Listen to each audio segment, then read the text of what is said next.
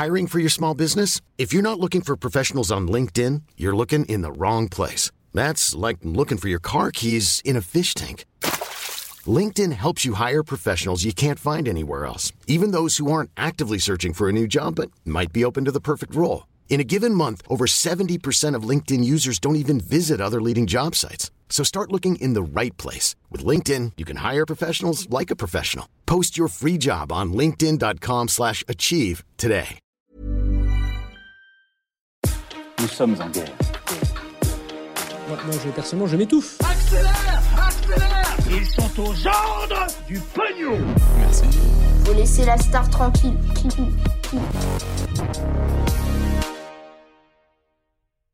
Salut, c'est Hugo, j'espère que vous allez bien. Gros programme, comme chaque jour, on est parti pour un nouveau résumé de l'actualité en moins de 10 minutes. Alors on commence donc avec cette première information pour le monde des médias en France. C'est une grosse actualité. Le groupe TF1 va fusionner avec le groupe M6. En fait, ce qui se passe, c'est que le groupe allemand Bertelsmann RTL Group, qui possède en fait le groupe M6, l'avait mise en vente depuis plusieurs mois et avait reçu plusieurs offres, celle de Vivendi qui possède Canal+, celle aussi de Xavier Niel qui possède Free. Mais finalement, c'est donc Bouygues qui est la maison mère de TF1 qui l'a emporté. Concrètement, le groupe Bouygues devrait prendre le contrôle du groupe M6 avec 30% des parts pour la somme de 641 millions d'euros. Il deviendrait ainsi l'actionnaire majoritaire du groupe M6, fusionnant ainsi TF1 et M6. TF1 rachète donc M6. Ce rapprochement va venir bouleverser beaucoup de choses dans le paysage de l'audiovisuel en France. Il soulève plusieurs plusieurs interrogations, mais aussi des critiques et des débats. Le premier sujet, il concerne la publicité, puisque une fusion des deux groupes poserait d'immenses questions. En gros, en réunissant les deux chaînes, les deux groupes, eh bien, ce nouveau géant de la télévision contrôlerait plus de 70% du marché publicitaire de la télévision en France, et donc ça fait craindre une certaine situation de quasi-monopole qui pourrait donc lui permettre de se retrouver dans une situation de puissance qui serait abusive par rapport à ses concurrents, ses concurrents étant donc euh, par exemple le groupe France Télévisions. La deuxième interrogation, elle concerne le nombre de chaînes que ce futur groupe euh, va détenir puisque en France, un seul et même groupe a le droit à avoir 7 chaînes de télévision euh, sur la TNT, donc sur les chaînes qui sont en clair pour faire vraiment très simple.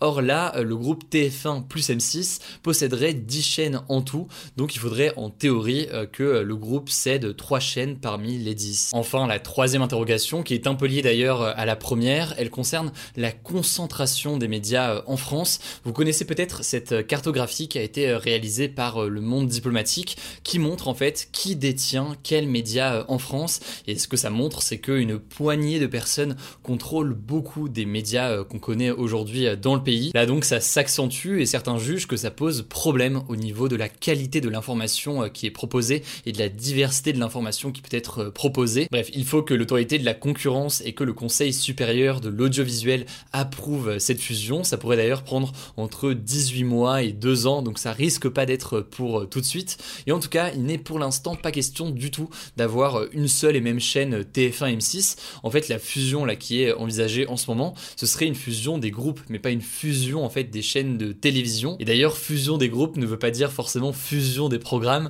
A priori, on ne va pas avoir de Top Chef qui rencontre Colanta dans une même émission. Non, simplement là par l'idée euh, qui va être intéressante pour le groupe, c'est de se dire bon bah voilà, pour une date précise, on va mettre sur TF1 du football et sur M6 en même temps un autre type d'émission, euh, par exemple je sais pas de la télé-réalité, de façon comme ça à avoir différents programmes en même temps et euh, capter un maximum de public avec différentes thématiques. Bref, c'est une fusion qui suscite beaucoup de débats mais aussi des critiques, c'est pour ça que c'est important d'en parler. En tout cas, l'ambition très clairement pour le groupe Bouygues en faisant tout ça, c'est de créer tout simplement un géant de la télévision en France qui va pouvoir rivaliser potentiellement avec euh, des plateformes de vidéos à la demande comme Netflix ou encore Amazon Prime. Le défi est donc très important. On verra ce qu'il en est euh, dans les prochains jours. Allez, on passe au sujet à la une. On va parler donc des changements et des beaux changements qui font plaisir, on va pas se mentir, qui débarquent à partir de ce mercredi en France. Mercredi, c'est donc la deuxième étape du déconfinement et c'est celle qui marque le plus de changements dans la vie euh, des Français. Alors, avant de rentrer dans les détails, déjà petit rappel, le couvre-feu est décalé à partir de mercredi. Le couvre-feu passe de 19h à 21h. Le deuxième changement, c'est le suivant. Les bars, les cafés et les restaurants vont pouvoir rouvrir ouvrir leurs terrasses après 6 mois de fermeture et les terrasses en fait seront donc autorisées à partir de mercredi à accueillir 50% de leur capacité maximale. Bon alors je me avais prévu de faire la réouverture mercredi, bon déjà il y aura beaucoup de monde mais au-delà de ça il y aura aussi quelques règles à respecter. Déjà le port du masque sera obligatoire pour tous les déplacements euh, sur les terrasses. Au-delà de ça il sera interdit de consommer euh, debout et le paiement se fera obligatoirement euh, à table. Et au passage petit détail puisque je sais que certains se posent la question, oui, vous pourrez évidemment rentrer dans les établissements euh, pour aller aux toilettes. Troisième changement à partir de mercredi, qui est aussi important, euh, tous les commerces non essentiels, comme les magasins de vêtements ou encore les magasins électroniques par exemple, euh, vont pouvoir rouvrir. Là aussi, il y a un protocole à respecter. Le magasin devra respecter 8 mètres carrés par client. Donc je vous la fais courte, mais pour faire simple, il risque d'y avoir de la queue devant certains magasins. mais donc il y a quand même une réouverture qui débute mercredi. Enfin, pour terminer, le quatrième changement, là aussi attendu euh, par beaucoup de monde, c'est la réouverture des cinémas, des théâtres, des salles de spectacle ou encore des musées avec 35% de leur capacité. L'idée étant de garantir des sièges d'écart entre euh, les différentes personnes. D'ailleurs, il y a une quarantaine de films qui sont euh, prévus le 19 mai. Il y a notamment Drunk ou encore Adieu les cons qui était sorti en octobre juste avant la fermeture et donc qui va ressortir aujourd'hui. Il y a aussi des nouveaux films ou des films en tout cas qu'on attend depuis longtemps, qu'on voyait notamment les affiches dans le métro. Il y a notamment euh, Mandibule de Quentin Dupieux euh, qui sort mercredi. Bref, il y a une très belle programmation, euh, ça fait plaisir et donc on va pouvoir profiter des cinémas dans les prochains jours. Enfin, le dernier changement qui aura lieu mercredi, c'est le retour du public dans les enceintes sportives avec 800 personnes en intérieur maximum et 1000 personnes maximum en extérieur. Quant aux salles de sport, elles rouvrent progressivement mais uniquement dans un premier temps là pour les mineurs dans les activités extrascolaires, etc. Pour le grand public, ce sera à partir du 9 juin.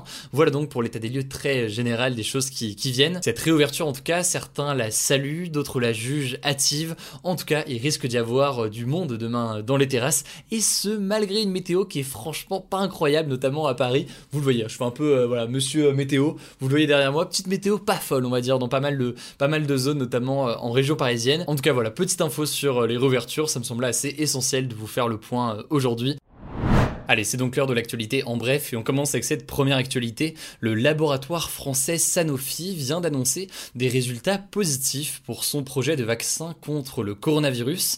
En fait, le laboratoire français est actuellement dans la phase 2 de son projet. C'est donc une phase de test qui porte sur quelques centaines de volontaires et les résultats sont plutôt encourageants. C'est donc une bonne nouvelle pour le laboratoire, surtout quand on sait que ses premiers tests l'année dernière avaient été très décevants pour le groupe. La phase 3 des essais va donc débuter dans quelques semaines. Elle va permettre notamment de voir les effets du vaccin sur plusieurs variants. De son côté, Sanofi espère que son vaccin sera commercialisé d'ici à la fin de l'année, à faire suivre donc euh, dans les jours qui viennent. Quant à la deuxième info, c'est donc une info assez folle pour le football français. L'attaquant Karim Benzema fait son retour en équipe de France pour l'Euro qui débute donc au mois de juin. Alors si je vous en parle aujourd'hui, alors que généralement on parle très peu de football ou de sport en général, c'est parce que Karim Benzema est l'un des meilleurs attaquants français de ces dernières années. Il joue au Real à Madrid donc, mais il ne jouait plus en équipe de France depuis 5 ans. En fait, le sélectionneur Didier Deschamps avait arrêté de l'appeler en équipe de France suite à l'affaire de la sextape. Pour faire très simple, Benzema était accusé d'avoir participé à une forme de chantage dans une affaire de vidéo intime d'un autre joueur français, Mathieu Valbuena. Alors à la suite de ça, Benzema n'était donc plus en équipe de France. Il avait déclaré dans une interview que Deschamps, je cite, cédait à une partie raciste de la France, ce qui avait euh, assez logiquement compliqué encore plus les relations entre le joueur et le sélectionneur. Bref, quoi qu'il en soit, visiblement maintenant euh, c'est oublié, il y a une forme de réconciliation euh, puisque Benzema jouera donc avec l'équipe de France pour l'Euro 2020. Le premier match de la France, ce sera France-Allemagne le 15 juin, donc dans quelques semaines. Voilà, c'est la fin de ce résumé de l'actualité du jour. Évidemment, pensez à vous abonner pour ne pas rater le suivant, quelle que soit d'ailleurs l'application que vous utilisez pour m'écouter. Rendez-vous aussi sur YouTube et sur Instagram pour d'autres contenus d'actualité exclusifs. Écoutez, je crois que j'ai tout dit, prenez soin de vous et on se dit à très vite.